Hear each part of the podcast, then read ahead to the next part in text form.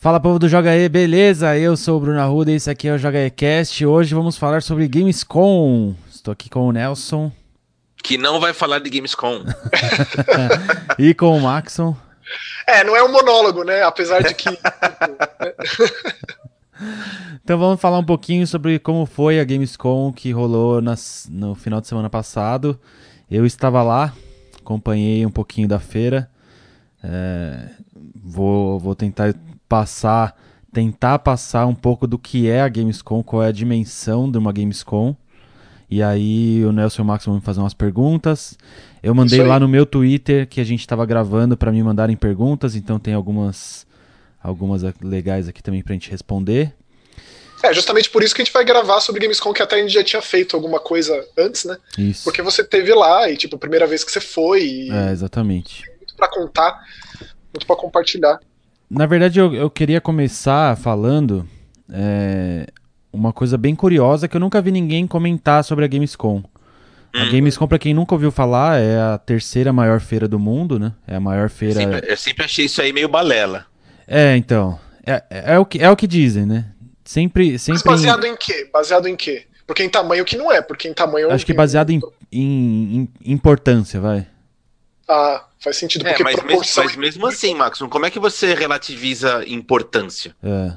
Também. É, a importância dada os lançamentos, né? Eu acho que a quantidade de lançamento, a quantidade é. de Talvez grandes empresas aí. anunciando grandes, grandes jogos, isso aí tá se perdendo, mas assim, isso. como legado, olhando para trás. Então, nos rankings aí a gente sempre tem a E3, que rola lá nos Estados Unidos.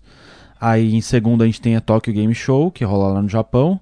E que é logo mais, hein? É dia 11. Logo mais. E aí 11. tem a Gamescom, que rola na Europa, lá na, na, Alemanha. E aí, teoricamente, em quarto lugar, a gente teria a nossa BGS aqui. Então, uma coisa muito curiosa da Gamescom com relação à BGS e à E3, eu não vou comentar é, sobre a Tokyo Game Show, porque eu nunca fui também, então não sei essas diferenças. Mas para mim a maior diferença de todas é que, além do lugar, o espaço físico ser muito grande, é como se fossem duas feiras, ou eu posso chutar até uma terceira feira aí, em uma só. Então, como que funciona? Lá, é, para quem já foi para E3 ou para quem teve a oportunidade de acompanhar bastante material das pessoas que foram, a gente tem dois pavilhões, certo? É. O que é muito próximo do que a gente tem aqui na BGS, vai. É, a gente tem dois pavilhões aqui na BGS e dois pavilhões na E3. O é, da E3. São, peraí, Bruno, são dois pavilhões centrais, né? Isso. Tem aquele que fica entre os dois, que na verdade rolam umas exposições isso, e tal. Isso, tem isso. aquele. E o de baixo que ficam. Enfim, umas empresas menos expressivas. Exato. Mas ainda assim, os pavilhões da E3 são muito maiores do que o da BGS. Uhum. Acontece que lá na Gamescom a gente tem 11 pavilhões. Eles não são tão grandes, ou pelo menos não pareceram ser tão grandes quanto o, o da E3, mas maiores do que o da BGS eles são. Meu, e aí 11? tem. É, então, só que aí tem um agravante ainda, o que deixa mais bizarro ainda quanto ao tamanho. Muitos deles têm dois andares. Nossa, meu. Então você tem, que por exemplo, o pavilhão 3. Aí ele tem o 3.1, que é o primeiro andar, e o 3.2, que é o segundo andar. Aí tem o 4.1, 4.2, 5.1, 5.2. E até o 11. Nossa! Então. E, todos eles cheios de, de, de empresas. Todos eles lotados de coisa. Nossa, que aí tem Caraca! Aí o que eu Mas disse... lotado de coisa se diz loja. É, então, aí tipo o que eu disse que, que eu considero que são três eventos em um é por causa disso. No pavilhão 1, 2 e 3, então seriam seis andares, Nossa. a gente tem toda a parte de imprensa e business, que é uma parte totalmente separada. Se você vai lá como fã, compra o ingresso, você não pode entrar nessa área. Certo. É, não tem nem por que entrar também aí. Isso. Fazer o que lá? Só que nessa área, a gente tem todos os estandes de todas as empresas que acham necessário estarem na parte de mídia e business. Então a gente tem um stand da Microsoft com Xbox. A gente replicado? Tem... Hã? É, é, replicado ou é diferente? Não, é proporção? tudo diferente. É. Tá. Mas a gente tem lá o stand da Ubisoft, o stand do Cyberpunk, o stand da Square. É... e aí, além disso, a gente tem os estandes menores, mas aí eu já entro nesses detalhes. Aí, o pavilhão é, um, é, eu falei 1, 2, 3. Não, é 1, 2, 3 e 4. É business e mídia. 1, 2, 3 e 4. Aí o 5, tanto o primeiro andar quanto o segundo andar, é só loja. Nossa. E aí, tipo um Anime Friends, assim. Nossa, Tem tanto as lojas oficiais, então tinha lá a loja oficial da Microsoft, da Ubisoft, da Blizzard. Aí tem uma Players, uma Foston. Tipo... Isso, é, exatamente. Aí tem, sei lá, o cara que comprou o espaço no stand, ele faz camiseta personalizada. Hum. Ou o cara que tem a loja de Funko. Ou Mas tem tipo uma Riachuelo da vida? Você chegou a ver algum mercado local? Não. Não? Não. O que tem são essas lojas é, é, oficiais e essas lojas é, de revenda de boneco, de revenda de camiseta, esse tipo de coisa. Só que são dois pavilhões, então é primeiro e segundo andar, né? Lotado de loja. Lotado, abarrotado. E as lojas de um tamanho absurdo, assim. A loja da Blizzard era, era absurda o tamanho. Tudo em euro? Tudo em euro, tudo, tudo caro. Pra Eu gente, vi um boneco né? do, do Ryo Hazuki que o, o Hal me mandou no Twitter. Oh, aquele, aquele boneco custava 400 euros ou era impressão é? Acho, Não, é, acho que era isso mesmo. É. Ô meu, o que, que é isso? É. Como é que faz uma coisa dessa? É, Quanto que dá 400 euros? 400 Multiplica euros, vezes 5 4, aí, praticamente. 8, 12, 16, dá 1.900 reais. então, se você... Aí, esse pavilhão aí era muito bom para as pessoas que ganhavam em euro. É isso. Entendi. Eu comprei um Funko lá e pronto, fiquei feliz. É, daí, a gente tem do pavilhão 6 ao pavilhão 11 a parte da feira para o público mesmo. Aí, como se fosse uma E3, com estandes lindos, maravilhosos, com música alta, com fila, com jogo para teste. É... Mas uma diferença grande para E3 também é que, como os pavilhões são muitos pavilhões, né, não acontece de ter, por exemplo, aquela briga famosa do corredor da E3 de Xbox aqui, Sony aqui. Verde quem azul. Tem, quem tem o volume mais alto, quem, quem brilha mais, não tem isso lá. Então Ótimo. a Microsoft ficava lá no pavilhão 8, que era lá no fundo. A Sony ficava no 7, a Nintendo ficava no 6. Então tem, tem essa divisão bem grande assim. É. Mas os stands desse, dessas três empresas, são as principais, são muito grandes. Muito, muito. O stand da Nintendo era absurdamente grande, assim. Para eu ter uma ideia, Bruno, comparado com o da E3, para eu conseguir ter uma comparação. Ó, eu diria que é uns. O da Nintendo. Porque o da, E3, o da, o da Nintendo da E3 já é muito grande, né? Muito? Eu diria que é, sei lá, uns 30% maior que o da, da E3. É. Já aí... dá pra ter noção, dá pra ter noção do tamanho do pavilhão também. Exatamente. Se é, você faz então, vezes dois. Só, é, então, só que aí você vê, por exemplo, tinha esse que tava Nintendo, é, é outra particularidade lá, né? Não são muitos stands por pavilhão que tem nesses. Como os stands são bem grandes, então esse que tava Nintendo, tinham dois stands muito grandes, que era Nintendo e Square. E aí outros menores espalhados. Mas aí basicamente é tipo, você quer ver Nintendo Square? Você vai naquele pavilhão lá e fica lá dentro. Então você viu de perto o Final Fantasy VII Remake? Assim. Vi de perto a fila de 4 horas para jogar Final Fantasy VII Remake. Meu Jesus. Aí a fila para jogar Pokémon do Switch tava umas 2 horas. A fila para jogar Luigi's Mansion tava umas 2 horas. Você jogou alguma coisa? Eu joguei no stand da Nintendo Panzer Dragoon de Switch. Putz, o remake, né? É. Muito Gostou bom. muito. Muito, muito bom. Você, você bom. já gostava de Panzer Dragon já? Você... Já, já, só sempre pra... gostei. É? Sim. É a mesma coisa, só que é. é, é... Mesma coisa, só que tinta, portátil. Bonito. É, exato. Trilha sonora muito boa, movimentação, delícia, é tudo. É, é, é o Panzer Dragon sem inventar, assim. Entendi. Maravilha. E, e aí, a, e aí tinha um pavilhão também exclusivo para indie. Meu Deus. Então, Ou seja, eles conseguem ser bem mais separadinhos, né? É, Até por conta do espaço. Isso. E aí tinha lá milhares de indies para você ir lá testar, conversar com o desenvolvedor. E aí no mesmo esquema da E3, assim, o cara com a TVzinha ali e ele do lado explicando enquanto você vai jogando.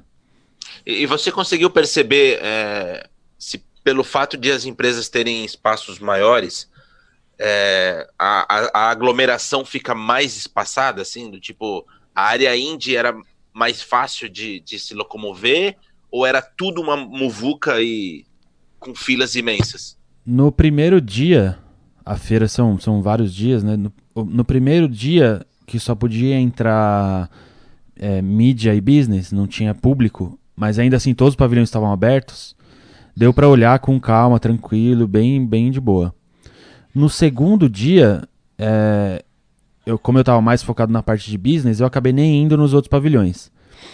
Aí no terceiro dia eu tive a curiosidade, falei, ah, eu vou lá, na, vou dar uma volta na Nintendo lá, dar uma volta na Square. Olha o gatinho.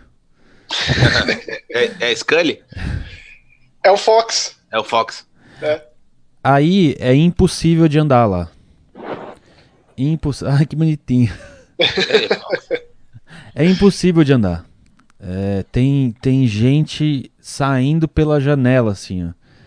É um número absurdo de pessoas. E aí, aí você vê as pessoas nas lojas comprando, saindo com sacola. Na, na, mesma pegada da BGS, assim. Aí o público já parece mais com o da BGS, assim. Pessoal bem apaixonado. Você vê pessoal de cosplay, pessoal vestido de camiseta, gastando uma grana. Era isso que eu ia te perguntar, se você ficou impressionado com os cosplayers.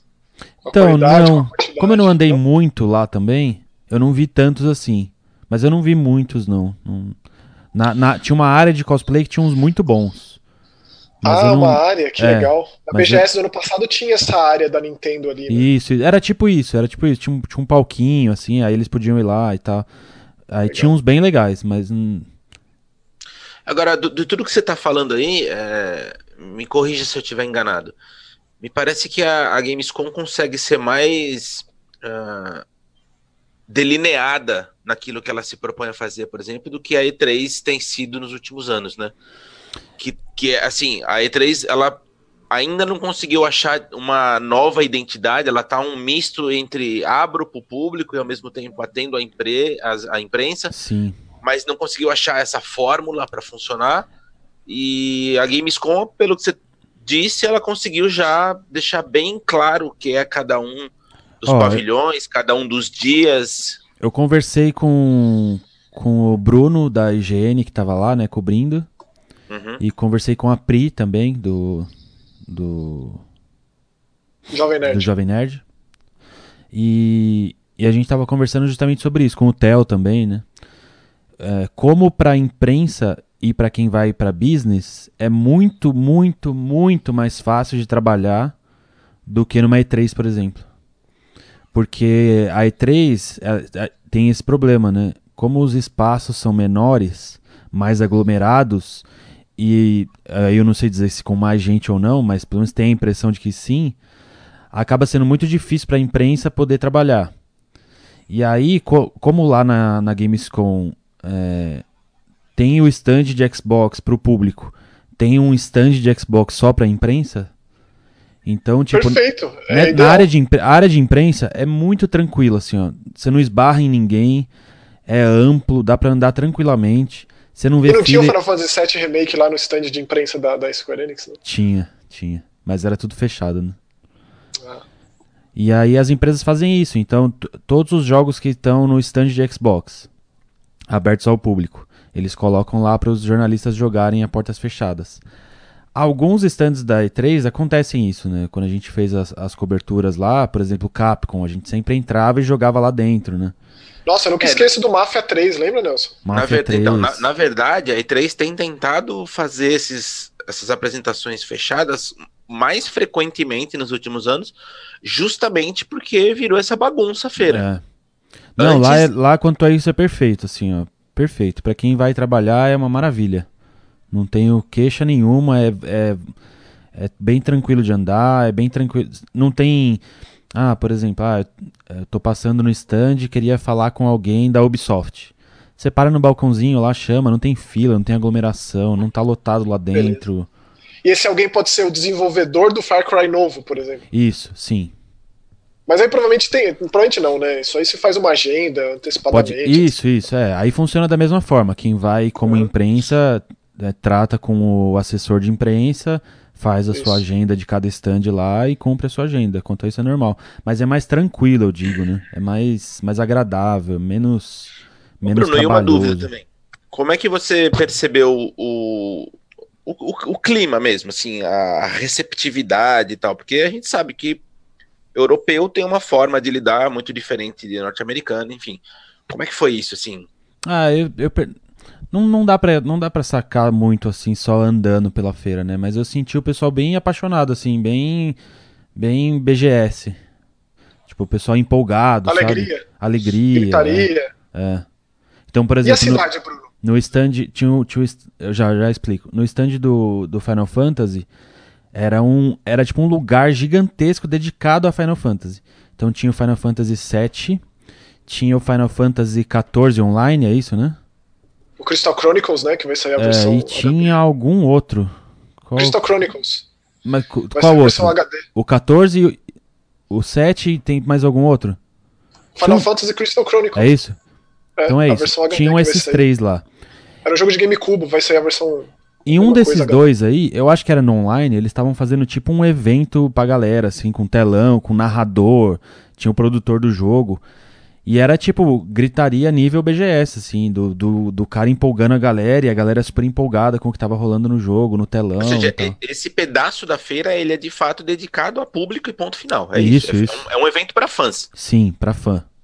Você vai lá, vai, vai testar o seu jogo, vai ter as interações no palco e vai ter música alta, vai ter tudo que o fã gosta, disso. brinde, etc. E aí, enquanto na área de imprensa é silêncio, vazio, tranquilo. É bem separado, assim, parece, parecem dois eventos diferentes, realmente. É, eu acho isso bem legal, essa fórmula, muito bacana. É, e aí, nessa parte de imprensa, eu também queria contar um negócio também era bem separadinho, né? O, o, que cada pavilhão se dedicava a fazer. Eles, eu não sei se é de, se era proposital, mas eles tentavam. Eu percebi que rolava um esforço de, ah, vamos colocar empresas dedicadas a pagamento e servidor juntas. Então uhum. ficava tipo um corredor de empresas de servidor, servidor para jogos. Aí uma, as publishers um pouquinho perto da outra ali, assim. É, tinha a Devolver nessa parte de não mídia. ir, o que evitar, né? Isso. Tipo... Tinha o stand da Devolver nessa parte de mídia aí, que tava incrível, muito muito bom, muito bem criativo como sempre. É... E aí tinha um, um, dos, um dos pavilhões de, de business e imprensa, o, o Theo carinhosamente apelidou de a ONU dos videogames. Porque aí tinha o primeiro e o segundo andar, e aí cada stand era dedicado a um país. Então a gente tinha o stand da Suíça, a gente tinha o stand do Canadá, o stand do Brasil, o stand da Espanha. E aí nesses stands você podia tanto conversar com as pessoas desses países, é, quanto jogar os jogos se eles estivessem disponíveis nesses países. Você e jogou alguma coisa de algum país bizarro, tipo Sri Lanka? Foi lá e jogou? Ah, não tinha tanto país diferentão, assim. Eu, eu mais assisti do que joguei nessas, nessas partes. Mas tinha, sei lá, Finlândia, que eu achei curioso. Tinha, Pô, a Remedy, né? É, é. Mas tinha República Tcheca. Tinha muitas empresas chinesas, muitas empresas coreanas. Demais. É, Suíça, tinha muitas empresas suíças. Não, não tinha essa ideia também. É, Chile tinha umas coisas bem interessantes. Legal. Infelizmente no Brasil era só uma área de reunião, assim, não tinha nenhum jogo exposto. Eu senti falta disso. Achei que deveria ter alguma coisinha ali para mostrar alguns Cadê jogos. Cadê o Business Chrome lá, imagine? É, então, deveria ter. Mas não tinha, não. Era só uma área de reunião com, com os brasileiros. Hum. É, e aí é legal que o pessoal sempre tenta. Sempre tenta deixar um pouquinho com a cara do país, né? Então, cada vez que eu passava pelo stand da Suíça andando, tinha um chocolatinho suíço, assim, de brindezinho que você podia pegar. que Aí delícia, rolou, rolou em um momento lá uma confraternização entre o stand do Brasil e do Chile. E aí rolou, tipo, os brasileiros levaram coxinha, os chilenos levaram vinho. Coxinha, Legal. que beleza. Então essas coisas são, são divertidas. Mas conta da cidade, Bruno. O que, que você achou? Ah, a cidade é maravilhosa, né? É tipo uma é. cidade. É tipo Blumenau, assim, sabe? Putz. Cidadezinha com a, com a decoração, com a arquitetura bem alemã, assim. E. E ao mesmo tempo que ela é uma cidade pequena, ela é bem desenvolvida, assim. Então. É uma cidade. Qual é o nome, qual é o nome da igreja, Bruno? Lá super famosa? Você... É, Catedral de Colônia. É uma catedral? É. Você chegou a visitar? Visitei. Fui lá com o Hal. A gente olhou. Tem, a, tem a, o, os restos mortais dos três reis magos lá. Ah, é isso que é famoso, né? É, é isso que é famoso. Exposto? Né, fica meio escondido. Fica meio escondido. Mas Como tem vários. tudo da, da Igreja Católica, né? É. Tipo uma, um ossário, assim. Mas ah, tem você só acredita que tem o um osso ali dentro. É, mas tem vários ossários de, de, de, de, papas, de padres famosos e tal. E aí a cidade, ao mesmo tempo que ela é, ela é bem pequenininha, ou ela tem um aspecto pequenininho, pelo menos. Para quem é de São Paulo, eu fui pesquisar, ela tem a área de São Bernardo do Campo. Então, em área ela não é tão é pequena assim, né? É. Imagina, São Bernardo é gigante, cara. Mas agora você imagina que se São Bernardo é, tivessem 12 linhas de metrô. tipo, é isso? Né?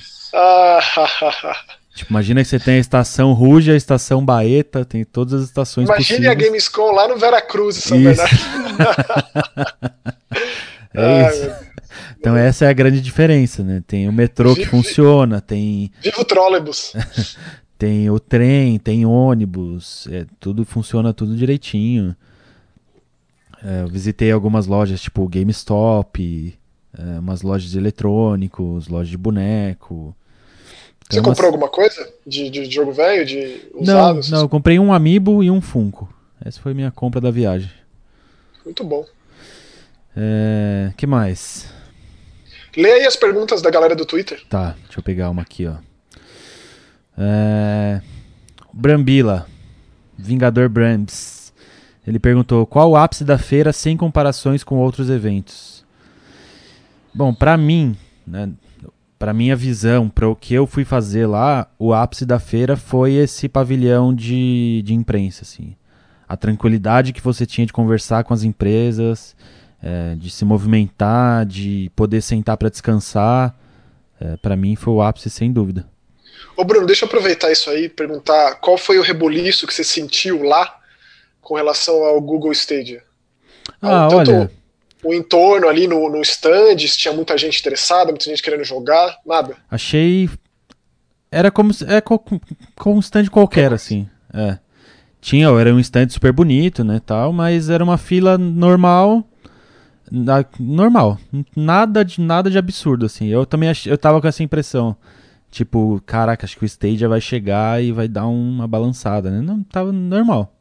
Foi só ladeira Tinha... abaixo, né? Eles começaram assim, plau. É. Aí foi só. Mas, Tinha... mas é que eu tenho a impressão que isso aí é um, é um lance que as pessoas estão meio que esperando para ver, sabe? É, é. É do tipo, pode ser um grande flop, pode ser um troço que, nossa, que demais, e aí o boca a boca vai fazer crescer, sabe? Eu não consegui testar o Stadia lá, mas eu assisti as pessoas jogando. Tinha. Você tinha... viu o controle dele? Pelo menos. Só de longe, só.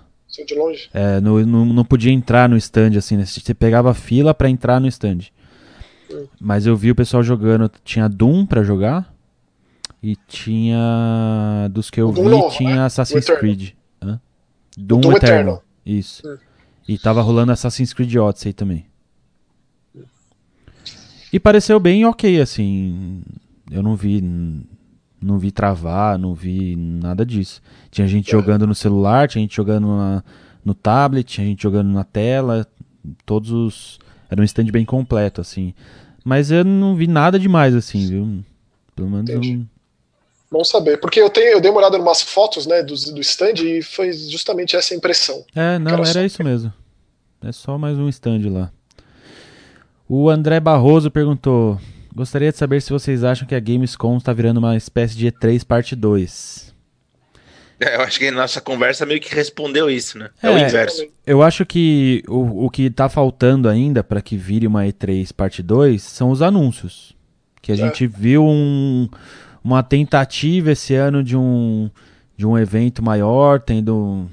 É, botou um apresentador famoso lá, botou alguns jogos uns trailers exclusivos, uns jogos de peso, botou o Kojima no palco.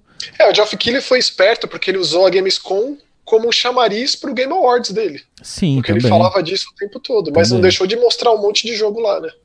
Não deixou de chegar pro Kojima e falar Thank you for coming for me. Exatamente, exatamente. Ai meu Deus, eu não sei como lidar com o fato de esse cara tá no jogo. Não, É, a coisa mais engraçada da apresentação foi isso pra mim. Mas eu acho que é uma tentativa. Eu acho que quando a Gamescom conseguir é, levar alguns anúncios grandes pra lá, aí eu acho que pode ser que tenha é, uma parte 2 assim, mas não sei. Eu não sei o quanto de lobby existe na indústria pra que uma Gamescom consiga convencer uma Sony, uma Nintendo, uma Microsoft de, ó, em vez de anunciar 20 lá, anuncia 15, anuncia 5 aqui. É porque a, Game, a, a, a Gamescom já tá muito perto da janela de fim de ano, né? Dos grandes lançamentos, do, no, do outubro, novembro, que são os anos mais tumultuados de lançamento. Então Hum. é muito em cima.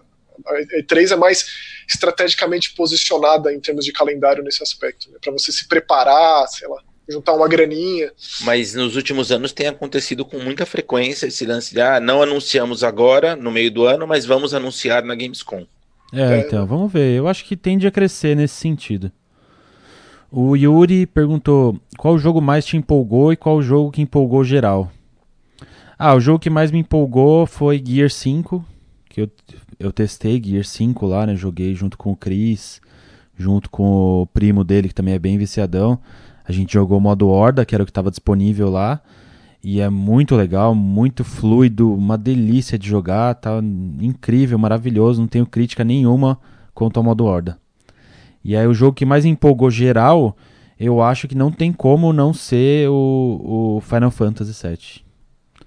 Eu acho que foi a maior fila que eu vi lá. E. Ah, e o Cyberpunk também, né? Cyberpunk também tava bem, bem cheio.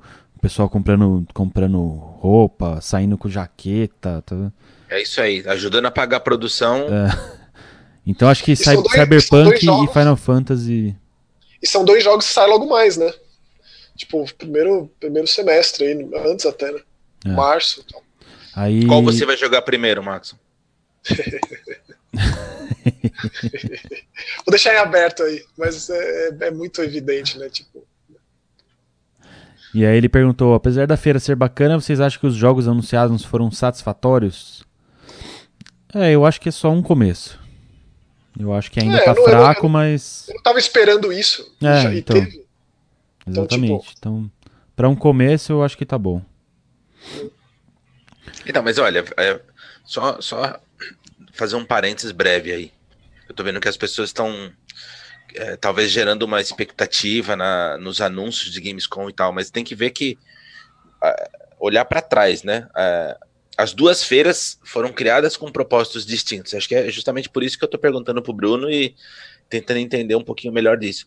A, a E3 nasceu com o propósito de ser uma feira para imprensa em que as empresas fariam anúncios. A Gamescom nasceu Verdade. com o propósito de ser uma feira de público. Verdade. E, e aí, enquanto uma tá tentando abraçar o público, a outra começou a abraçar a imprensa. É, verdade.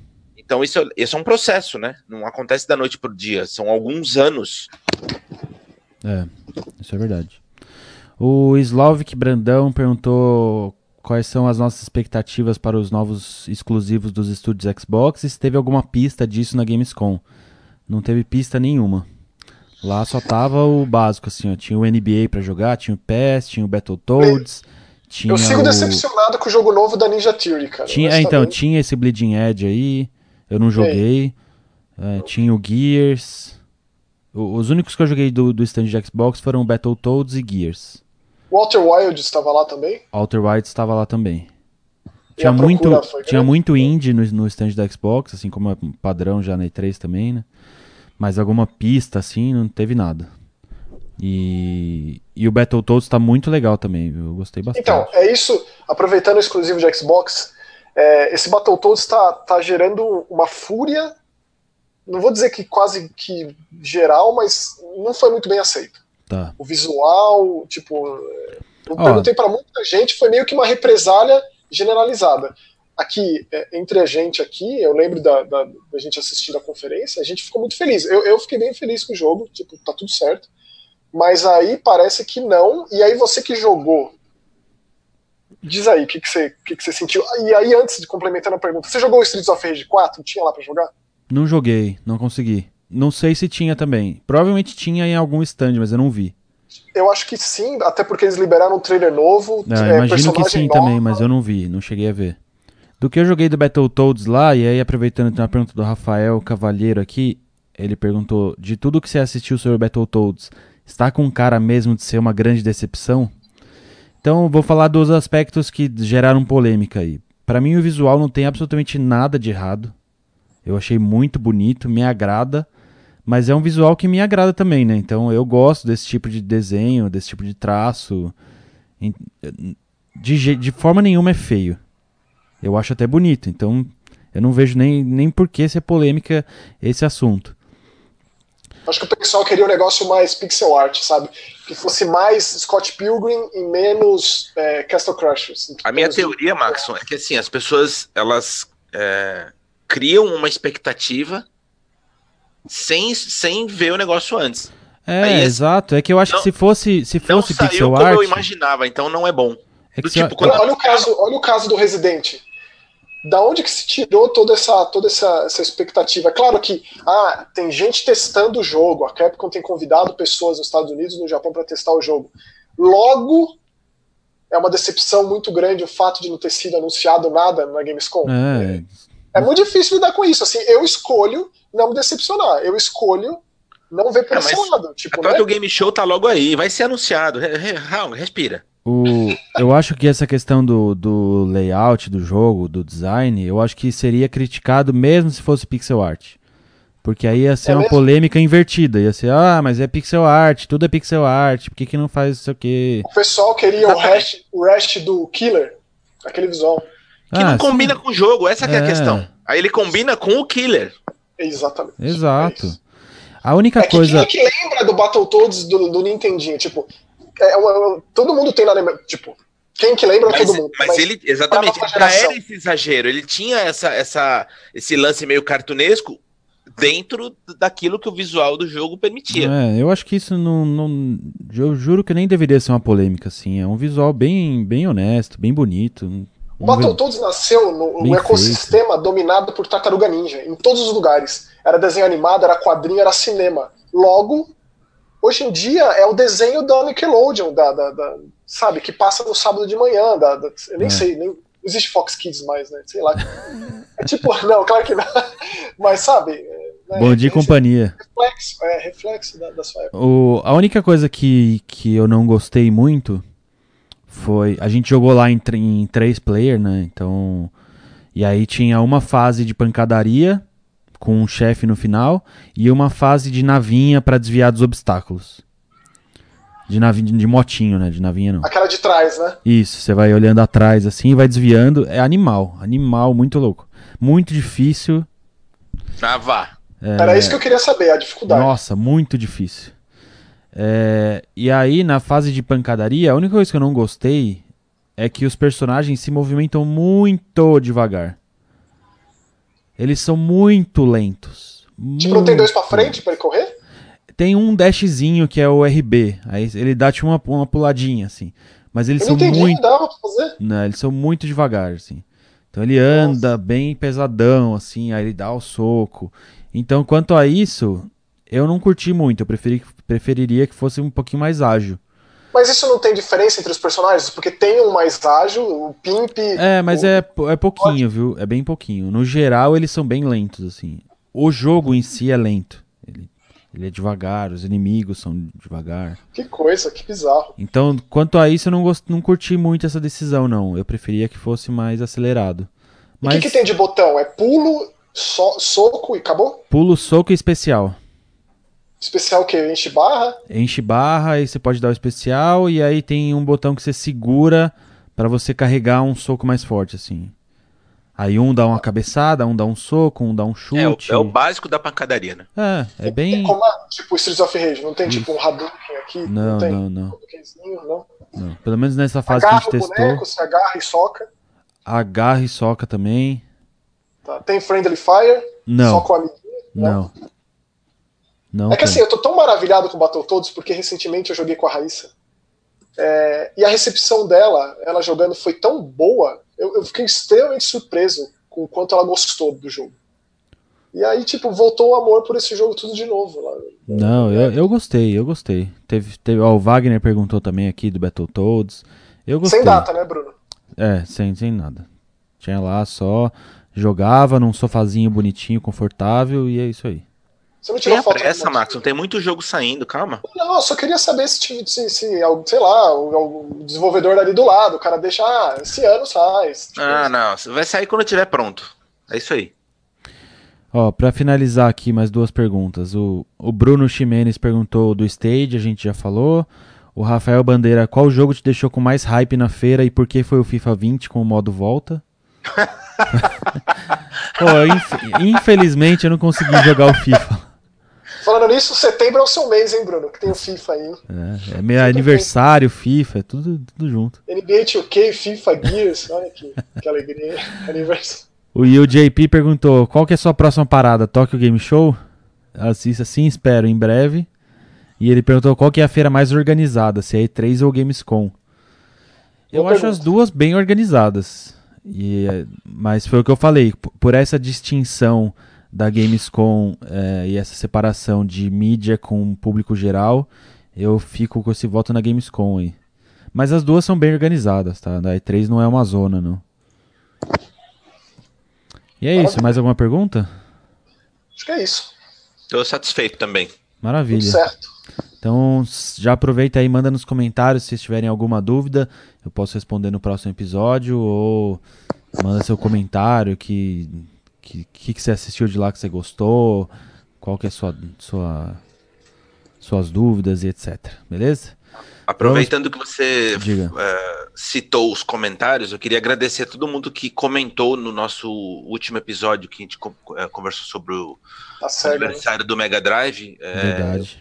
E as pessoas ficaram muito felizes né, por, por, por, conta da nossa discussão e de a gente ter relembrado algumas, alguns jogos que marcaram nossa infância barra adolescência e tal. E agradecer todo, todo mundo, foi, foi muito bacana, assim, os comentários foram muito positivos, muito... Eu recebi áudio do, no WhatsApp de comentário do podcast, do Pô, eu, fiquei, eu fiquei, muito feliz com isso, e eu, eu queria citar em específico é, um, uma, um comentário, não sei se é homem ou mulher, de toda forma, é jogador vagalume, supostamente é um homem, mas enfim... É, ele agradeceu e, e, comentou sobre esse formato que a gente tem feito, o Joga iCast, então que ficam as nossas carinhas aqui alinhados com o jogo que está sendo comentado, né? Quando a gente faz alguma indicação. E agradecer a todo mundo. Certamente isso aí, é, esse é um comentário dele que reverbera de outras pessoas que já comentaram sobre isso comigo no Twitter também. Então, obrigado, né? É, e se alguém tiver algum, alguma sugestão para tornar o nosso formato melhor, já sabe, é só seguir a gente no Twitter, comentar. A gente fala muito no Twitter com as pessoas que, que, que enfim, que comentam, que nos marcam e tal. É, teve gente que comentou falando assim, pô, muito legal esse que vocês fizeram do Mega Drive, faz do Super Nintendo. Quando chegar a oportunidade, a gente podia, a gente, é, a gente podia. Manda aí nos comentários quais consoles vocês gostariam que a gente fizesse. A gente Por já fez Arca, um. O, a gente o já fez um. Fez aniversário, né? Seria. Uhum. Seria um bom tema também, né, pra gente uhum. comentar. A gente é, já fez um desse de console do Dreamcast, né? Que ficou bem completão. E aí a gente fez esse do Mega Drive. Então manda aí que, que outro console você gostaria que a gente falasse. Mas... A gente faz isso muito de franquia de videogame, né? Tem gente, vários, é, né? Mas esses de console, Nossa. provavelmente a cada aniversário aí a gente vai tentar fazer um especialzão assim dos nossos preferidos. Eu gostei. Tipo, vou fazer aniversário do Atari Lynx, a gente faz um especial. Pensou que legal? eu nunca joguei, mas a gente faz. Nem né? eu. Bom, então vamos para as nossas dicas. Temos algumas dicas essa semana, alguns jogos interessantes. Vamos Muitos. começar, vamos começar por um então que foi lançado na Gamescom, vai, que foi o Gears Pop. Pois é, olha que o jogo curioso. do Gears, Fala você, Gears você jogou, Funko. eu sei que você jogou lá primeiríssimo, assim, porque eu vi que você postou nos seus stories. É, porque foi. É, como liberou lá, eu, eu tinha colocado o celular para apitar na lojinha, né, do Google. Então, é, tipo, assim que liberar, apita aqui que eu baixo. E aí eu tava no hotel e aí a hora que liberou eu já baixei usando o Wi-Fi lá, já joguei. E é para quem curte jogo de celular, eu acho que é uma um jogo interessante. Por quê? Ele se parece muito com o, o Clash Royale. É, na sua mecânica, assim, né? Então a gente tem a nossa base, as nossas três bases, né? Então tem a base da direita, a base da, da esquerda e a sua base central. E o inimigo tem essa mesma, essa mesma configuração. E aí você tem a sua, a sua mana, digamos assim, né? A sua energia, que ela vai crescendo. E aí cada uma das tropas que você coloca, que você seleciona previamente para o seu deck, digamos assim, é, quando você coloca ela em campo, ela custa X de energia. Uh, e aí você. A estratégia do jogo está em gerenciar tanto a, a, sua energia quanto qual, qual boneco você vai colocar, em qual posicionamento, em qual momento do jogo. Tanto para atacar o inimigo quanto para responder o que ele está fazendo. Então, para quem conhece o Clash Royale, já está muito familiarizado com essa mecânica, com essa dinâmica de jogo. E o Gears Pop é basicamente a mesma coisa, com a diferença que tem as barreiras é, ao longo do caminho, né? Para você dar o cover do jogo, né? Então existem personagens que saem correndo e, e se escondem na barreira. E aí, com isso, é, você vai ganhando ou perdendo terreno para você ter mais ou menos área para colocar esses bonecos. É, além disso, o jogo tem um modo treino, né? Um modo, um modo horda, que também é, faz sentido ter né, para o Gears. E aí você vai juntando pontos, é, vai ganhando baús. E aí no mesmo esquema de jogo de celular, né? Tem o baú que demora 3 horas para ser aberto, tem o baú que demora 12 horas para ser aberto. Aí você pode acelerar a abertura comprando dinheirinho real. Mesmo esquema de, de 95% dos jogos celular. É, só, só, um detalhe, você também pode habilitar com, com a moedinha que você ganha no próprio jogo, que Isso. obviamente é um processo mais lento, Sim. mas é possível jogar sem gastar um centavo sequer.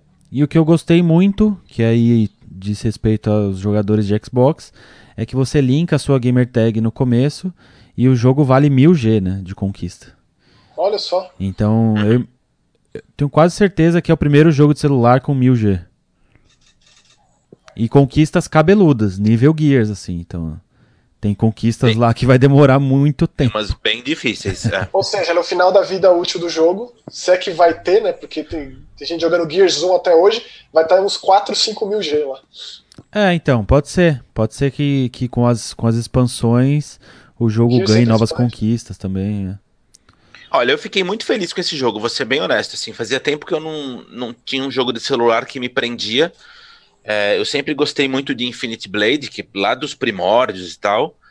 É, gosto muito de Monument Valley. Assim, são poucos jogos de celular que de fato me atraem. Mas você jogou bastante o Sega Heroes, né? Joguei até a hora que ele se tornou impossível. Né, que aí ele, ele, ele, ele chegou num ponto que de fato ele deixa de ser um jogo gratuito e passa a ser um jogo que é, quer te cobrar a todo instante para qualquer coisa. Eu desencanei dele. O Gears, o Gears Pop não é desse jeito, embora ele tenha lá as microtransações e, e, e te ofereça os, os atalhos, é, é, muito possível jogar sem gastar um centavo. E um, uma outra coisa que me chamou muito a atenção é, tanto na, no Versus, né, que você sempre enfrenta um outro jogador, quanto na Horda, é praticamente instantâneo encontrar um jogador. Assim, Sim. você clica e instantaneamente ele já entra na, na, tela de carregamento com, com o seu adversário já pronto. É. Não, vou te dizer que no dia do lançamento desse jogo, a minha lista de amigos lá tava até bonita de se ver. Tinha tipo umas 12 pessoas jogando. Olha, e assim, eu, eu, aconselho você a testar pelo menos o Max. Eu sei que você não é muito fã de mobile, mas instala no, no computador. É, é. muito divertido, muito divertido. Assim, às é, vezes... eu, eu, gosto dessa dinâmica, esse, esse gameplay do, do, do, Clash Royale. Assim, eu acho ele nossa, é muito legal. E tem vários personagens para você destravar, cada um com características próprias. É, é, é, assim, lógico, você tem que jogar sabendo que se trata de um jogo mobile. Ele tem aquelas características próprias, do tipo, tem um personagem e para você subir de nível, você vai ter que jogar Entendi. infinitas vezes para ganhar o ponto necessário para aquele bendito personagem evoluir. É. Mas assim, a coisa funciona de uma, de uma forma tão orgânica e tão gostosinha que não parece um, um fardo você fazer isso, entendeu? Assim, naturalmente as coisas vão evoluindo. Não é, ah, eu vou jogar porque eu quero evoluir, entendeu? Ah. Mesmo que você não tenha é, ganho habilidade suficiente, o jogo continua sendo divertido, as partidas continuam sendo parelhas, sabe? Não, não acontece é, esse desbalanceamento que a gente vê com frequência em jogos mobile também. Você sempre enfrenta alguém que está mais ou menos no seu nível, então as coisas ficam divertidas. É. São partidas rápidas, sabe? De dois, três minutos no máximo. É, é muito gostosinho. É, o que, eu tô, eu o, que um o que eu tô mais curioso é para saber isso que o Maxon comentou aí da vida útil do, do jogo, né? Tipo, quanto ele vai aguentar, o, é, quanto de atualização ele vai ter. O Clash Royale, para você ter uma ideia, foi lançado 4 de janeiro de 2016. Nossa. E ainda tá aí, vivão. Mas tem dois, não tem? Não.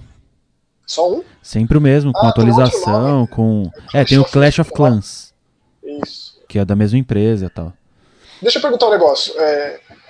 Vocês gostaram do visual? É bonitinho? Muito. Ah, é bonitinho, é simpático.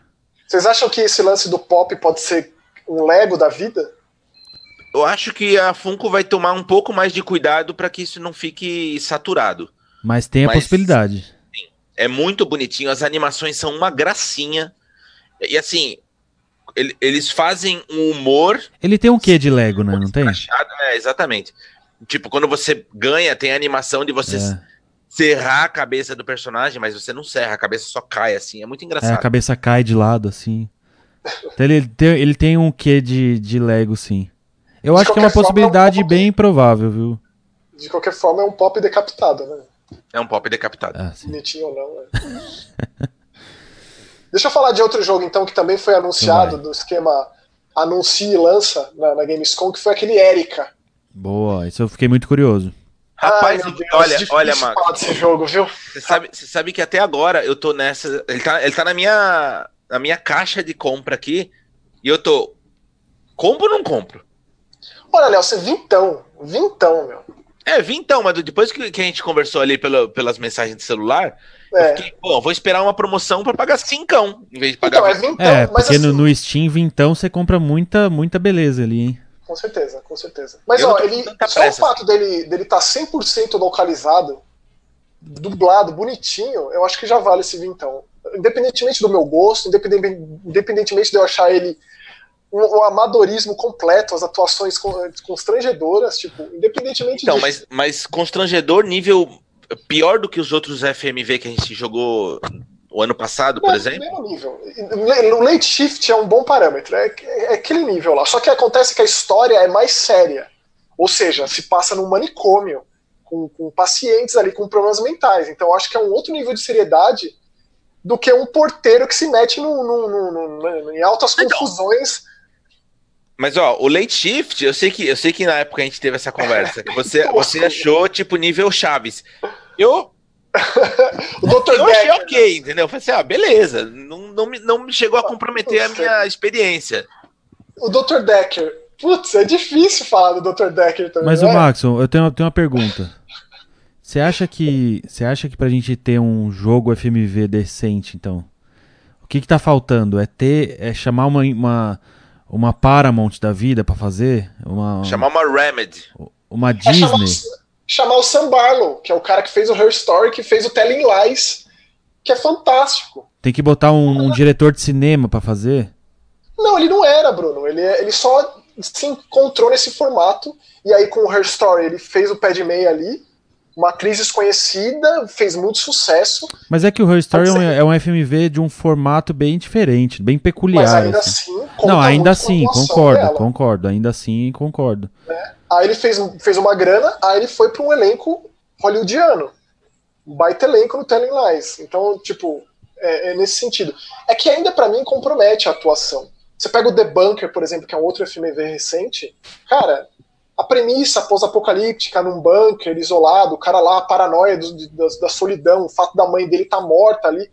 Mas a atuação compromete tudo. Então o Erika, foi para esse mesmo lado. Então, é uma história muito interessante, é, com esse lance de mito familiar, a menina que já nasce predestinada, é, já tem uma função, e aí tem esse lance do manicômio, o pai dela falecido quando ela era nova, é, ela vai até lá, ela passa os dias lá, é, interage com outros pacientes, aí tem aquele monte de coisa escondida lá nesse manicômio, não é nada do que parece, e aí tem aquele lance das decisões que você toma, né? Rapidinho você tem que passar o cursor lá. Isso é um jogo de PlayStation 4. Recomendo muito você baixar o aplicativo no celular, porque o touch, touchpad ali, né? O, a parte de touch do controle do DualShock não é grande o suficiente para ser confortável. Então no celular você escolhe mais rápido as decisões, porque muitas vezes a decisão você tem que escolher rapidinho, tem um tempo rápido e às vezes você não escolhe nada e aí e é muito disso, né? De você escolher isso ou aquilo e aí ramificar a história.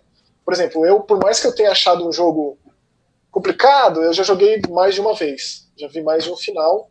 E ele tem mesmo mais de. de ele, ele pede revisitações, ele é esse tipo de jogo. Então, assim, ele, o preço, o custo-benefício eu acho que é justo.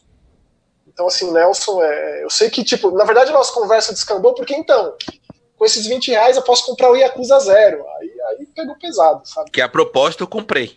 Então, aí, aí tem. Mas eu acho que então é, é um, preço, um preço ok, porque, querendo ou não, ele, ele é interessante. Independentemente do meu gosto com relação à atuação e etc e tal.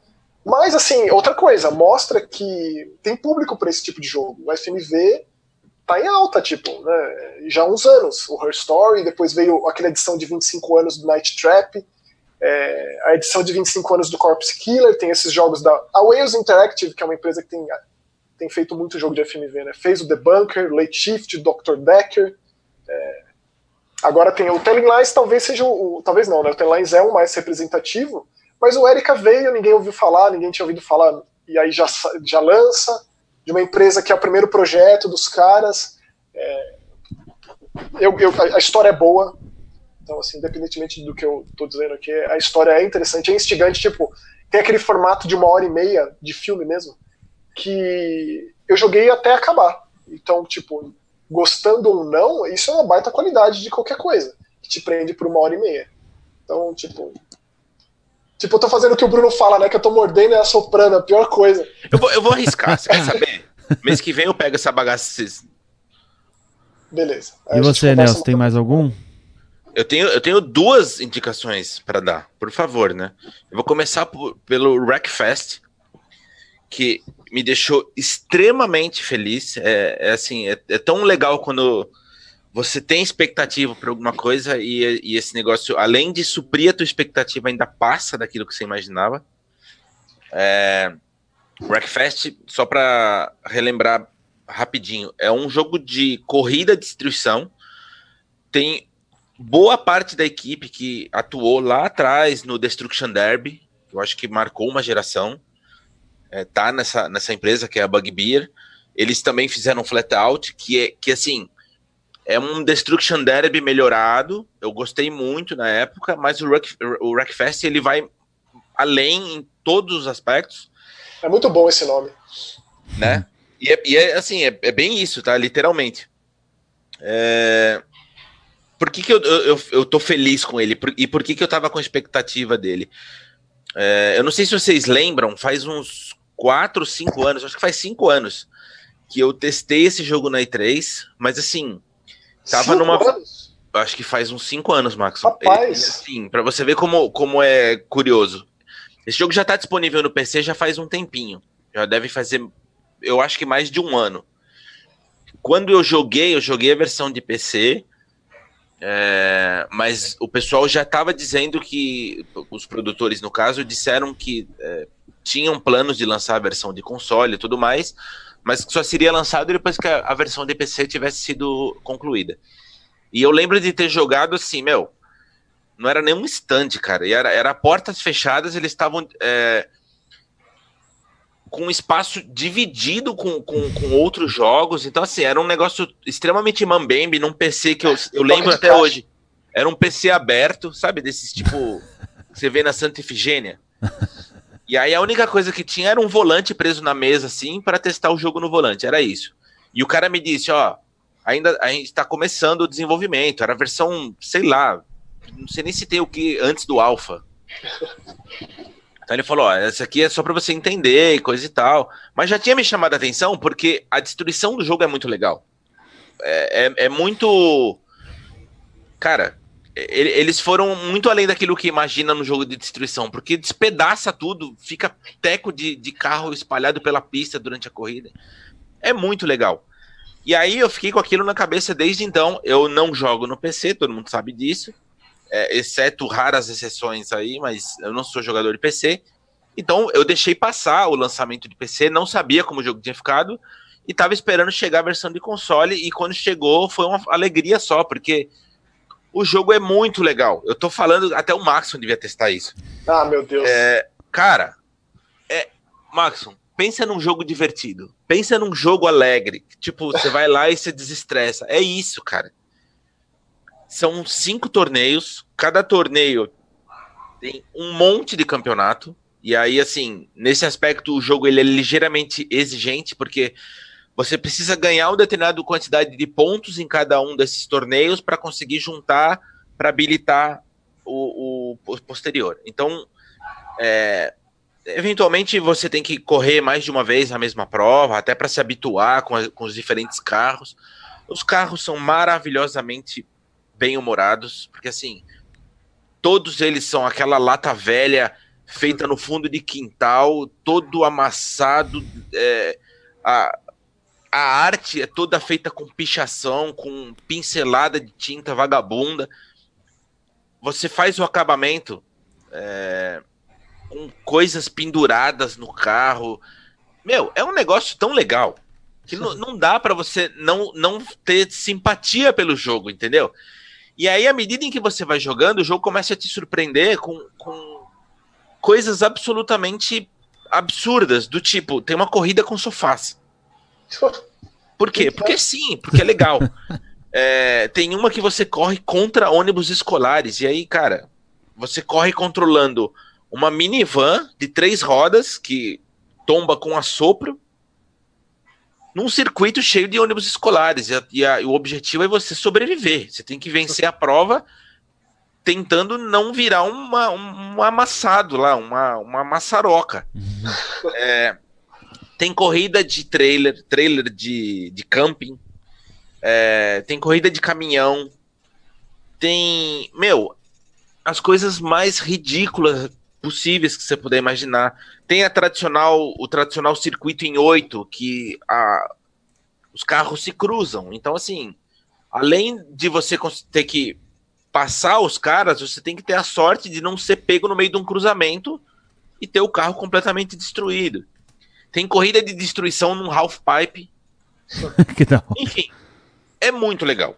É, é assim, se você curte corrida, se você gostou de flat out, se você gostava de Destruction tem, Derby. Tem o esquema do, do Destruction Derby de arena e quem fica arena, por último ganha? Tem. Oh. É, então, assim, Destruction, Destruction Derby, assim, eu, eu tenho esse jogo na minha memória. É coisa assim de 96, não é? 95. É por aí, Max. É, é, é do Play 1, cara. Rapaz. Então, assim. É... Isso aqui é o Destruction Derby do, do do século XXI, entendeu? É, é maravilhoso em todos os aspectos. Ah, é perfeito? Não é perfeito. Tipo, tem uns bugs ainda que eu espero que eles consertem, do tipo. Coisa de perfumaria. Às vezes a sombra fica flicando, às vezes é, renderiza tardiamente um pedaço do, do, do cenário. Não acontece com frequência. Foram em algumas pistas que eu percebi isso. Mas enfim, vale o conserto. Eu espero que eles, eles resolvam isso. Lembrando que, se você já joga no PC, é, foi lançado essa semana, junto com. Simultaneamente com o lançamento da versão de console, o pessoal do PC recebeu um update gigantesco com várias pistas novas, vários carros novos, acho que tem umas modalidades novas, que eu acredito que também vai chegar no, no console em algum momento. É, mas enfim, é, é uma indicação mais do que feliz minha, assim, porque esse jogo me deixou alegre. Que ótimo. Espero que mais pessoas joguem. Se alguém tinha dúvida e, e, por alguma razão gosta de corrida, a minha indicação é vai na fé. Ó, deixa eu aproveitar essa, essa empolgação do Nelson para falar de um jogo aqui que, olha, é, é bom, é bom começar dizendo que Devil May Cry 5, até o momento, ele era o meu jogo do ano. É, é sempre legal dividir os AAA e os indies, né? Ah, quando normalmente a gente faz. Mas o Devil May Cry 5, ele era. Até eu jogar esta maravilha que vai sair nessa sexta-feira, chamada Astral Chain. E assim, antes de, de, de, especificar o jogo, eu queria falar algumas das pessoas envolvidas, porque tem muita gente muito, muito boa envolvida. E assim, para quem gostou de Nier Automata, o designer principal do Astral Chain, ele é o diretor desse jogo. Ele, ele tá estreando na direção com esse jogo. Então, tipo, né? Então, só para contextualizar. E um produtor, esse jogo é uma parceria Platinum com a Nintendo.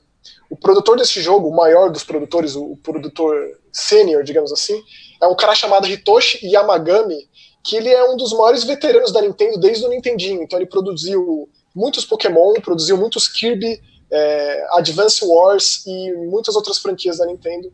Inclusive dirigiu, ele era muito amigo do, do, do camarada do Game Watch. Ele fez bastante coisa disso. Então, veteranaço da Nintendo é o produtor desse jogo, com supervisão do Hideki Kamiya. Assim, é, é, um, é um time de peso. A Nintendo e a Platinum, na verdade, a Nintendo tem sido muito parceira com a Platinum. A gente não tem nada ainda do Bayonetta 3, e até fiquei meio chateado com o, o Astral Chain, porque, pô, como assim vocês estão anunciando um jogo novo, mostraram um trailer, um tanto de informação, já tem dado de lançamento, e o Bayonetta 3 a gente não tem nada, nem nada, só tem o logo, só tem o anúncio. Tipo, esqueci tudo isso, porque esse jogo, ele é muito mais do que um hack and slash. É, então, ele, a história ele é muito no futuro, tipo 2078, se eu não me engano. É, e aí caiu um meteoro no planeta que, que acionou, digamos assim, uma outra dimensão, que dessa dimensão paralela, esse plano astral. Uma coisa meio control, assim, Nelson, que cria uns paralelos enquanto eu tô jogando. Passaram a vir para esse lado umas criaturas que foram dadas o nome de quimeras e elas não matavam os humanos ou atacavam, elas pegavam, sequestravam, digamos, os humanos e levavam para essa outra realidade. Então aqui foi ficando cada vez mais abandonado, mais é, decomposto, mais é, é, é influenciado por essa outra realidade. E as pessoas se transformando nessas quimeras e tal, como, alguns vendo como uma evolução da espécie, outros vendo como a extinção completa. E aí você faz parte desse, de uma polícia especial que domina, controla e destrói essas criaturas desse outro plano. Só que para você conseguir confrontar, e vem um negócio meio Pacific Rim, assim, é, você precisou domar essas criaturas com essas correntes astrais. Então você tem o seu, seu, seu controle, e no decorrer do jogo você vai conseguindo esses cinco Legions, que o jogo, claro, como o jogo da Nintendo não tem não tá traduzido nada, né? Ele é 100% em inglês. Eu sugiro colocar em japonês, porque ele é um jogo bem anime, assim, tipo, eu não sou do anime, não sou do mangá, mas go gostei muito. A história, ela é bem anime, né? Bem esse negócio de salvar o mundo e unidos venceremos, e o vilão é claro que é o vilão, e a reviravolta é claro que é a reviravolta, e aquela coisa exagerada, aquele final megalomaníaco, tudo tem direito. Mas o gameplay é surreal de bom em tudo, em tudo, tipo, o hack and slash ele é diferenciado porque você não só controla o seu personagem, mas também essa criatura, e o domínio dessa criatura é bem diferente, porque ele é como se estivesse na coleira, e você controla essa coleira como se fosse algo que você aprisiona os inimigos, é, e aí você modifica no meio do, do, do combate, você aciona o, o, Legion de espada, o Legion que é uma, um tipo um cachorro, é, um Legion que é mais fortão, assim, com os braços maiores. É, e aí você faz uma, um combate absurdamente diversificado em cima disso. E além disso, tem a parte investigativa de policial, que você vai na cidade, coleta pistas, e você usa o seu Legion cachorro para cheirar o negócio e te levar até o lugar, e você usa o seu Legion espada para cortar umas vigas, acionar um lugar novo. É, e além, tipo, é muita coisa e tudo muito bom. Quando você aciona, por exemplo, os planos astrais, você tem altos elementos de plataforma num esquema que, que eu nunca tinha visto, porque é um jogo de plataforma que não tem pulo. Então você o tempo inteiro conversa com esse lance da, da, da corrente, que você aciona o bicho lá para frente, e aí você é levado até lá. É, e cada um tem poderes, além desses que eu citei, muitos outros também, de acessar novas áreas do cenário. Não no esquema Metroidvania, porque ele é bem dividido em capítulos, dá para você revisitar e tal, mas é só uma progressão de cada vez mais e cada vez mais interessante. E tipo, você tá lá com 20 horas de jogo no capítulo 10, ele te apresenta novos inimigos, novas formas de você interagir com o cenário, novas formas de você desbravar os obstáculos. Fiquei em êxtase com esse jogo, do começo ao fim. E aí eu digo que, tipo, Astral Chain é, é o best of, greatest hits da Platinum. Então, se você curtiu Nier Automata, curtiu Vanquish, curtiu Bayonetta, é meio que um afunilado de tudo que a Platinum fez até hoje para algo novo e revitalizador, assim. Então, tipo, eles foram muito inteligentes em, ah, isso aqui é um hack and slash, mas é muito mais também e faz tudo muitíssimo bem. Então, tô aqui em êxtase falando do, do que provavelmente é o meu jogo do ano, até o momento superou a minha alegria que, que foi trazida por Devil May Cry 5. Então, Astral Chain, eu sei que jogo da Nintendo é salgado, o negócio é difícil, mas, cara, isso é louco. Esse jogo é. é, eu, eu, eu, Um dia eu pretendo jogar. é demais. É, é demais. Bom, minha segunda recomendação é de um jogo que eu confesso não estava com expectativa, embora eu estivesse acompanhando assim um pouco à margem as informações que eram divulgadas, mas eu não, não tava, tava nenhuma. Se, se, vocês não falam, eu ia passar batido completamente. É, assim, é, assim eu, eu não tava com expectativa. Eu pretendia jogar, mas não era alguma coisa que, se você me perguntasse, estaria no topo da minha lista. Mas aí, mais uma vez, é, serviu de aprendizado para. Certas empresas você não pode subestimar, entendeu? Você tem que é, só dizer amém mesmo e acabou. Só Re... É, exatamente. A Remedy é uma dessas. Então, os caras são bons. Ponto final. Não adianta.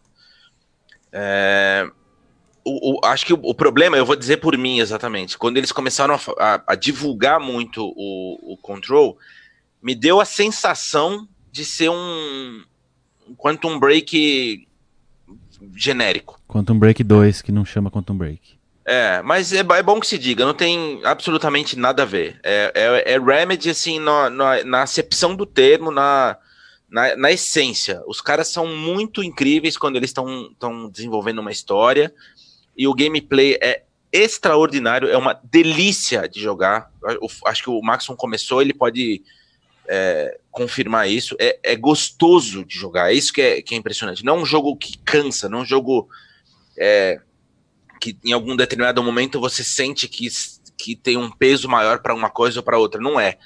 Eles, eles criaram um sistema de combate que ele, ele flui e ele não atravanca a história é, e ele sempre parece renovado, porque as coisas acontecem meio que de forma aleatória. Então, o combate não acontece sempre no mesmo lugar. Você pode passar por uma mesma sala e não, não necessariamente enfrentar o mesmo inimigo. Eu gostei muito dessa decisão de, de design deles. Mas, é, só para deixar claro, então, para quem está boiando, não, não é um Quantum Break 2. É, tem uma história ali que tem muito de Arquivo X, tem muito de Twin Peaks, e, e, assim, fica isso mais do que evidente. O Maxon fez uma, fez uma entrevista com o pessoal lá, que foi publicado no, no All Start, eu recomendo muito a leitura, inclusive, que os, os próprios entrevistados comentam sobre isso. Sabe, tem um quê de David Lynch ali, de. É, do, o, o sobrenatural tá é impregnado no jogo. E eu iria até além, eu acho que tem quase que um jogo de terror ali, embora não seja.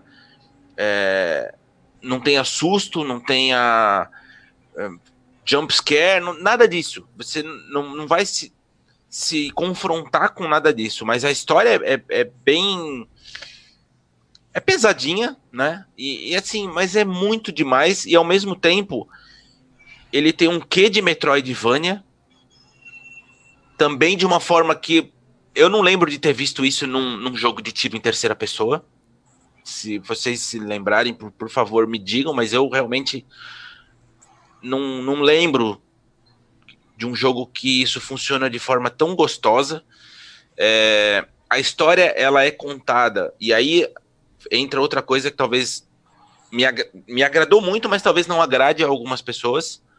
A história é contada de maneira que você precisa explorar o cenário, você precisa dar atenção para tudo aquilo que o jogo te oferece de extra. Então tem muito texto e eu aconselho que você leia todos eles. É, tem alguns áudios, como é também muito característico da Remedy, você vai encontrar alguns televisores espalhados aqui e ali e todos eles têm alguma coisa para te contar também, por meio de gravações do, dos cientistas que fazem parte da história. Eu não quero ficar contando muito sobre o que acontece, porque eu, eu entendo que qualquer coisa desse jogo que seja falado é um spoiler, pode acabar meio que estragando a experiência de quem for jogar. Grosso modo, é você é uma pessoa que, que é, tá atrás do seu irmão, tiveram acontecimentos no seu passado que você quer resolver. Essa, essa pessoa essa, é uma mulher, ela tem poderes.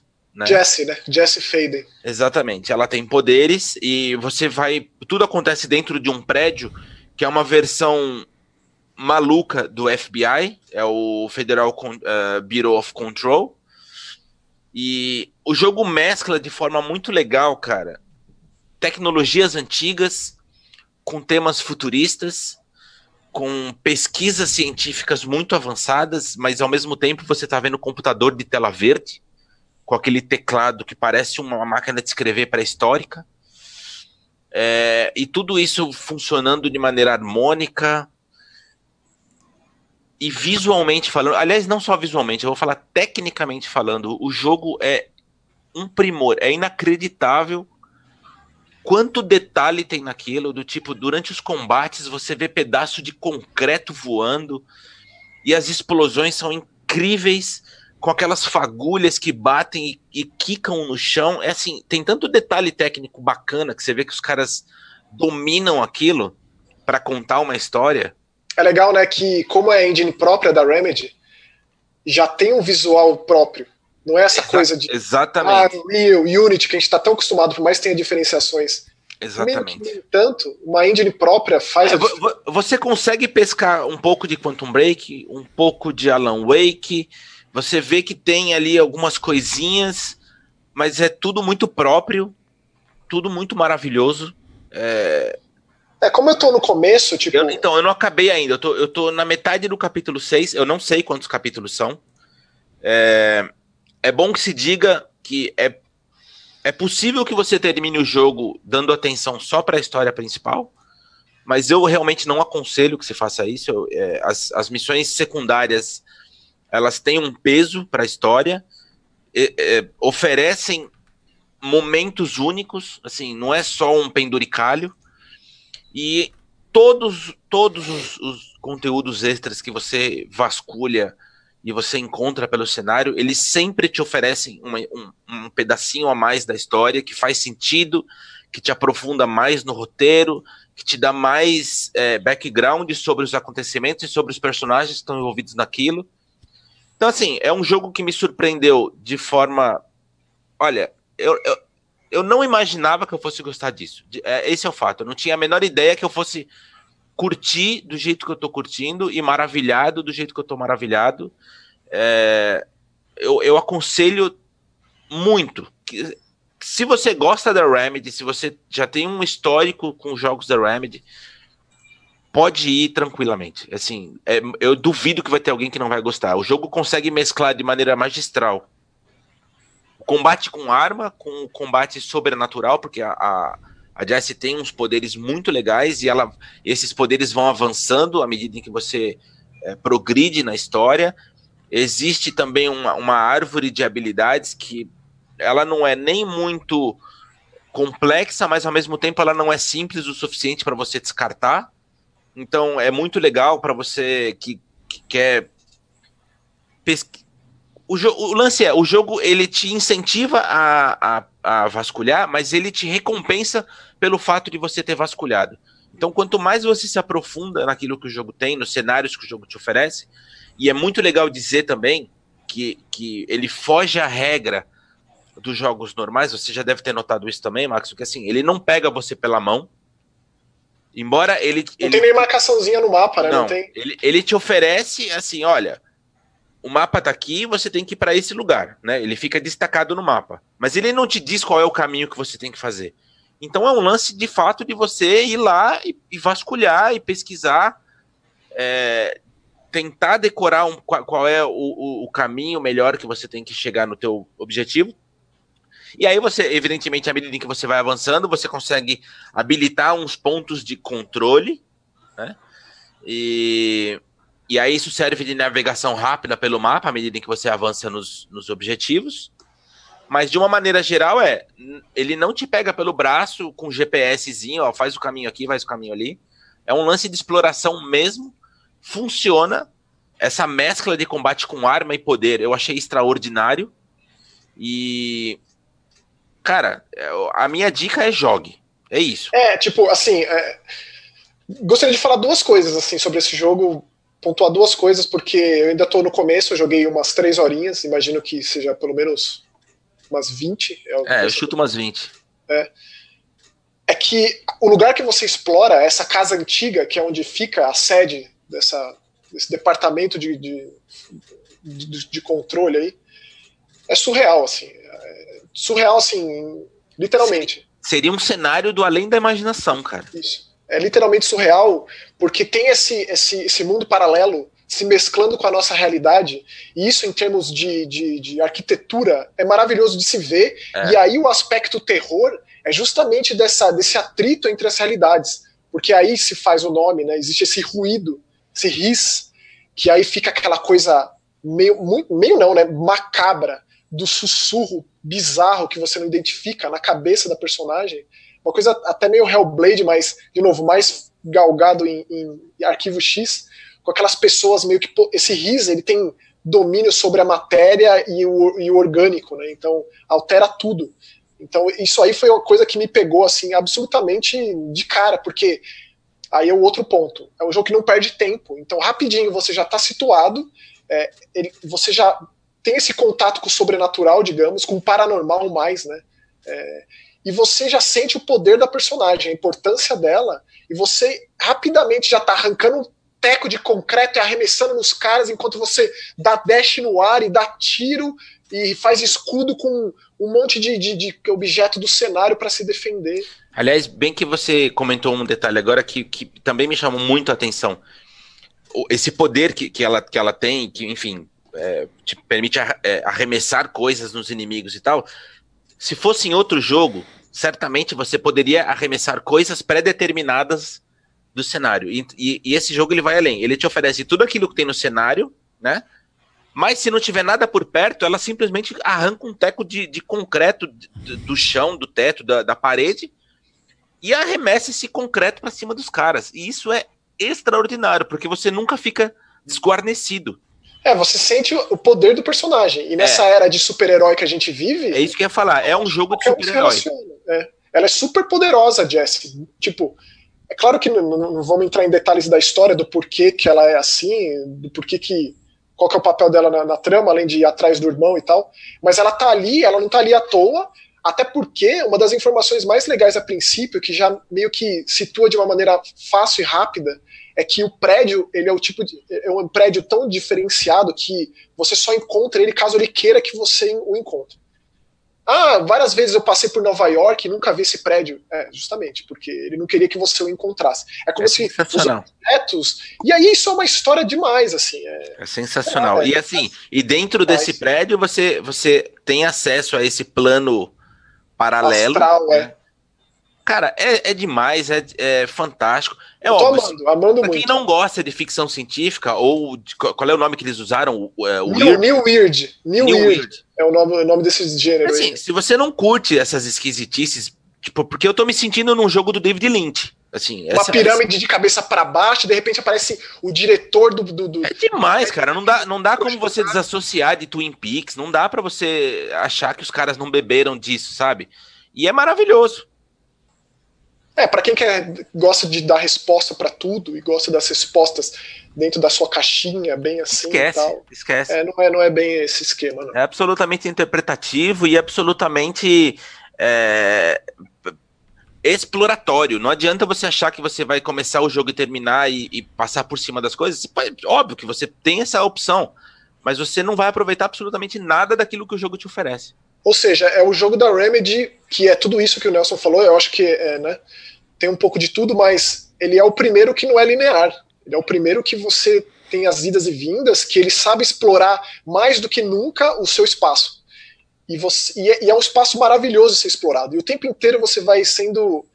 É, e o tempo inteiro, né? Tipo, esse, esse primeiro contato que eu já tive, eu já fui deslumbrado tantas vezes com luz saturada, amarelo, e o vermelho, a, tipo, esse riso, ele gera uma, uma luz vermelha no cenário, com aquelas pessoas flutuando. É uma coisa é, é bem terror, assim, nesse aspecto, assim, dá pra você criar um, uma, ambiente, uma, uma, ambientação bem aterrorizante. Outro ponto bem legal que você citou agora que eu tinha esquecido, o, o uso das cores como é demais, indicativo né?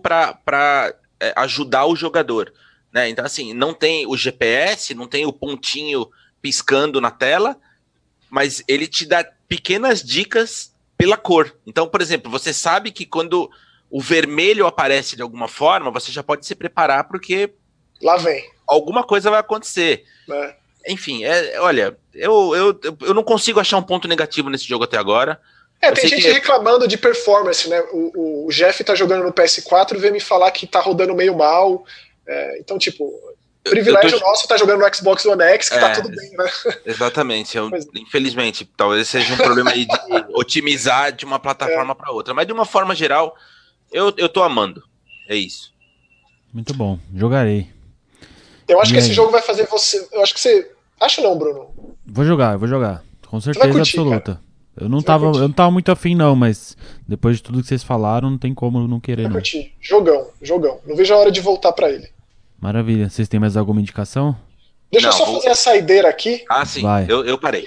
Já faz tempo que saiu, e se eu não falar dele agora, vai ficar muito que é o Sea of Solitude. Hum. Uhum. Que é aquele jogo que o Nelson comentou sobre ele, que ele estava bem afim de jogar. O jogo novo da EA Originals, que é aquela parte indie da EA e tal, que vem lá do, do A Way Out, do Fé, né? E agora vem esse. É, que eu vou dizer assim, eu gostei médio. Eu achei um jogo mediano. Infelizmente, ele não me pegou do jeito que eu esperei que fosse pegar, que eu esperava que fosse pegar, porque ele lida com temas muito complexos, né? Ele lida com uma personagem ali que é, se perdeu, é, que fez muita, muitas coisas erradas e está numa tentativa de redenção, ao mesmo tempo que não, vê, não encontra forças para isso. É, é, um, é um jogo bem familiar, tanto que a personagem ela vai membro a membro da família, meio que tentando se reaver, tentando se desculpar e tentando se redimir por tudo que ela fez no passado. E isso é uma alegoria, o jogo é uma gigante alegoria para esses problemas muito reais, coloca essa personagem num mundo inundado, que conforme ela explora, ela vai meio que tornando esse lugar mais habitável, digamos.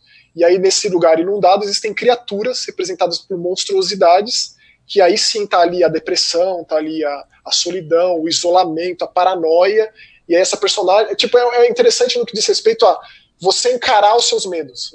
E aí fica uma coisa bem firme assim nessa ideia. Só que como você faz isso em termos de gameplay mesmo, é muito tipo alto Qualquer coisa. Não, não, não é eu acho, sei lá, não seria eu se eu dissesse que um jogo especial como esse fosse qualquer coisa, mas em termos de gameplay mesmo, o que você faz com a personagem, como você joga e como você explora com o barquinho, é, e aí como ela transforma o ambiente, e aí como ela luta contra esse, esses problemas, né, essas doenças, é, não é tão legal quanto a proposta. Tipo, é difícil uma temática tão pesada ter esse reflexo no gameplay. Então, em termos de gameplay, ele é bem convencional, mas ele é um convencional dentro de uma embalagem extremamente exótica, extremamente espalhafatosa, etc. Então, é, sei lá, eu nem sei se eu recomendaria, até porque é, muita gente não gosta de lidar com esses, com esses temas, especialmente em videogame, que vem videogame um entretenimento, uma diversão, um escapismo, e aí não quer fazer disso mais uma problemática, não quer fazer disso mais um.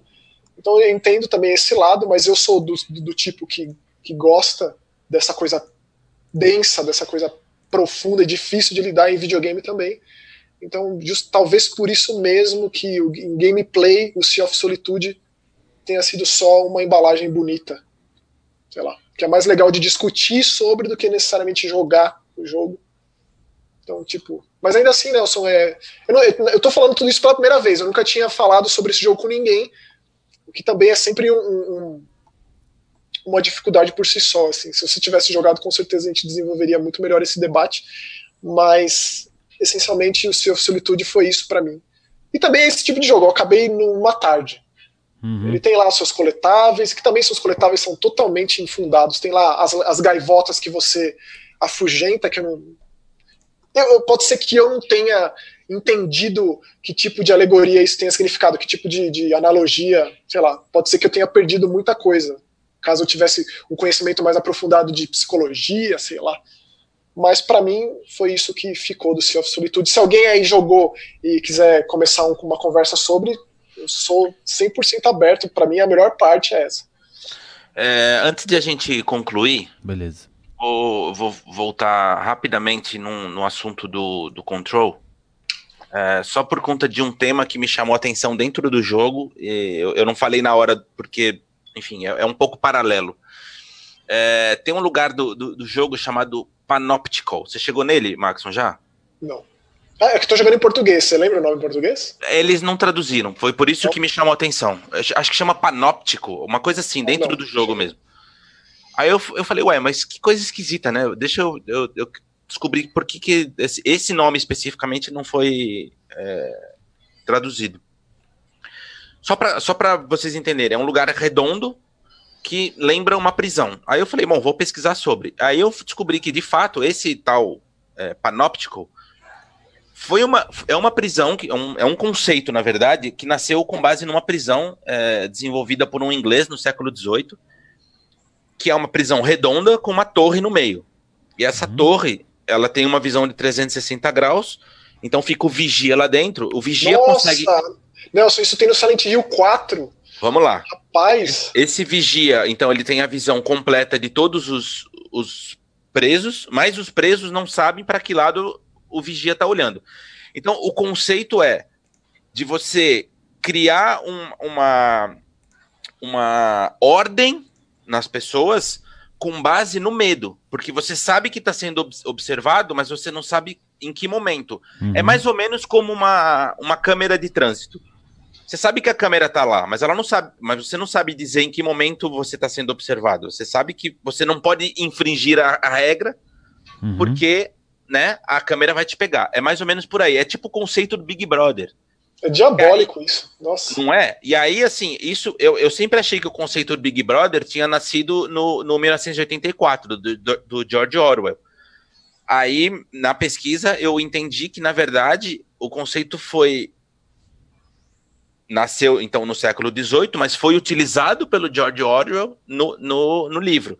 E aí que eu fiquei que mais maravilhado ainda, porque é, o Control ele essencialmente usa esse conceito. Talvez os, os, os desenvolvedores não tenham falado sobre esse assunto abertamente ou não tenham perguntado, enfim. Mas eu achei tão legal e eu acho que para quem se interessar e quiser ir atrás um pouco mais do assunto, muito vale bom. a pesquisa, porque é extraordinário. O Silent Hill 4 tem uma prisão que é exatamente isso. Eu até arrepiei quando você falou, só que é uma prisão Silent Hill, né? Para criança ainda. É um, tipo, é uma. Mas, é, mas é aí, né? Tem algo. Acho que isso mostra a, a importância do roteirista, né? Com certeza. Com certeza absoluta. Bem bom. Parei.